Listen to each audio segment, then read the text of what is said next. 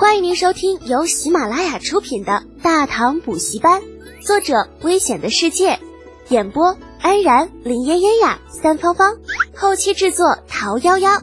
感谢订阅。第五十二集，父子的第一次交流。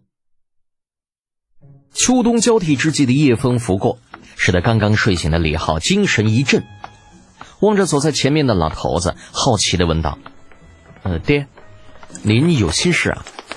李靖不语，继续走着，良久才道：“德简呢，你是怎么想的？怎么想的？”李浩迟疑了片刻，才大致想通了老头子在说什么，侧声道：“嗨，这一切都是机缘巧合罢了。不是有句老话吗？叫时势造英雄。”李靖左脚绊右脚，当场一个趔趄。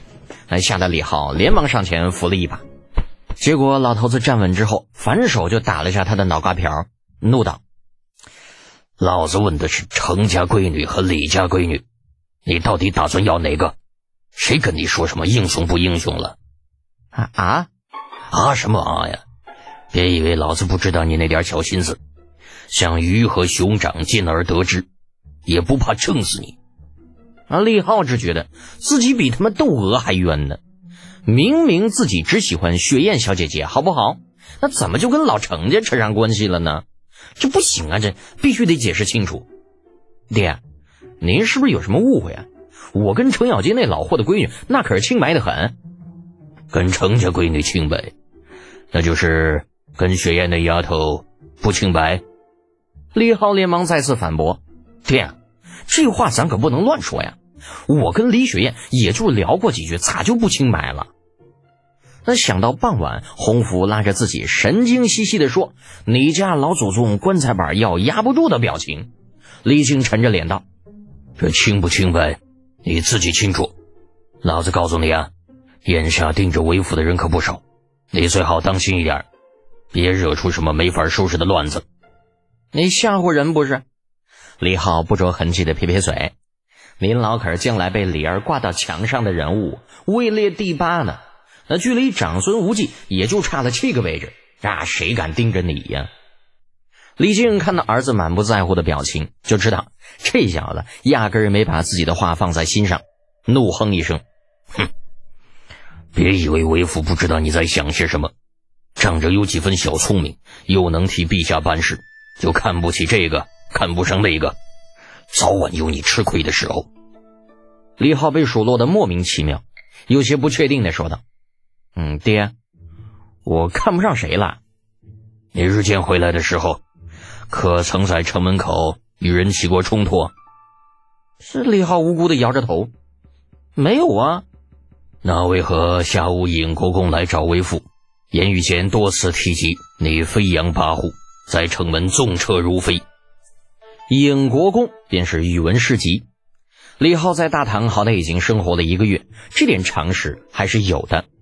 只是他怎么也没有想到，中午的时候与宇文谋发生的小冲突，这宇文士集竟然下午就知道了，而且还大张旗鼓的去告家长，这他妈也太没品了吧！哎，不对呀！李浩突然想到，中午时隐约看到这宇文谋马车里那双晦暗的眼睛。难道当时宇文士集就在车里吗？想到此处，李浩不禁喃喃道：“哼，这老人家竟然恶人先告状，老子早晚非弄死他不可！”胡闹！李靖听到儿子的自语声，不禁发出一声低喝：“你这逆子，不要以为陛下宠着你就可以为所欲为。虽然宇文士集品性低劣，但人家好歹是皇亲。”那岂是你能惹得起的？皇亲，就他。嗯，你什么时候能长点心呢？李靖恨铁不成钢的瞪了李浩一眼，给他详细的解释道：“你知道这宇文氏集尹国公的位置是怎么来的？还不是因为他的妹妹嫁给了太上皇吗？那韩王李元嘉便是宇文氏集的外甥。另外，宇文氏集现在的妻子。”寿光县主亦是宗室之女，宇文谋那小子便是寿光县主所出。否则你以为他凭什么与你作对呀？嚯，感情宇文老货背后还有这么多门道呢，怪不得这么牛皮哄哄的。哼！李浩眨眨眼睛，突然发现自家老头也不是没有脾气，尤其是那句“否则他凭什么与你作对”，这说的还真是够霸气。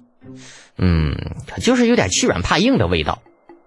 李靖一口气说了那么多，似乎还有些意犹未尽，顿了顿，又继续道：“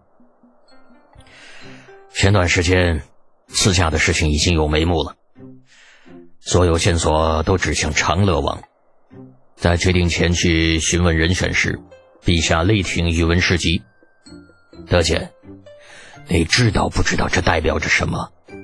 你以为这么大的朝廷，陛下只会宠幸你一人吗？不。”你错了，大错特错。李靖本以为自己这样说总能让儿子警醒些，可是没有想到，李浩听了之后面色竟是大变，语出惊人。陛下看来是下定决心要让长乐王去死了，否则绝对不可能派宇文士集这个老货。啊，只是这样一来，却苦了凉州百姓啊！李靖一愣，像是不认识李浩一样，上上下下打量着他。回来这几天啊，李靖听的全都是儿子如何如何聪明，但心里却并未当真。在他看来，李浩能有今天，就如同他刚刚所说，全都是运气罢了。可是刚刚李浩这一番分析，却与他凭借几十年混迹朝堂的经验，想了大半个晚上的推断一般无二。李靖可以肯定，在自己说出这个消息之前，儿子是半点都不知情的。可就算是这样，他还是不假思索地说了出来。这小子是妖怪吗？李浩并不知道自家老头子在想些什么，他的判断并不是来自于自己，而是后世的历史书。虽然这个世界与后世历史书上写的有些不一样，但毕竟百分之九十九都是一样的嘛。只是这是他最大的秘密，除非马上就要死了，否则他是绝对不会告诉任何人的。因为过于惊讶。以至于李靖最后竟然忘了询问李浩到底是从哪里学的兵法，为什么扯虎皮做大旗，打着自己的旗号去练兵的事情。待打发了李浩回到主宅，想起来的时候，却发现洪福正满面春风的与管家老陈的儿子聊着什么。见他进来，喜滋滋的说道：“老爷，您前几天不是还担心府上银钱不够，没办法酿出那么多酒吗？”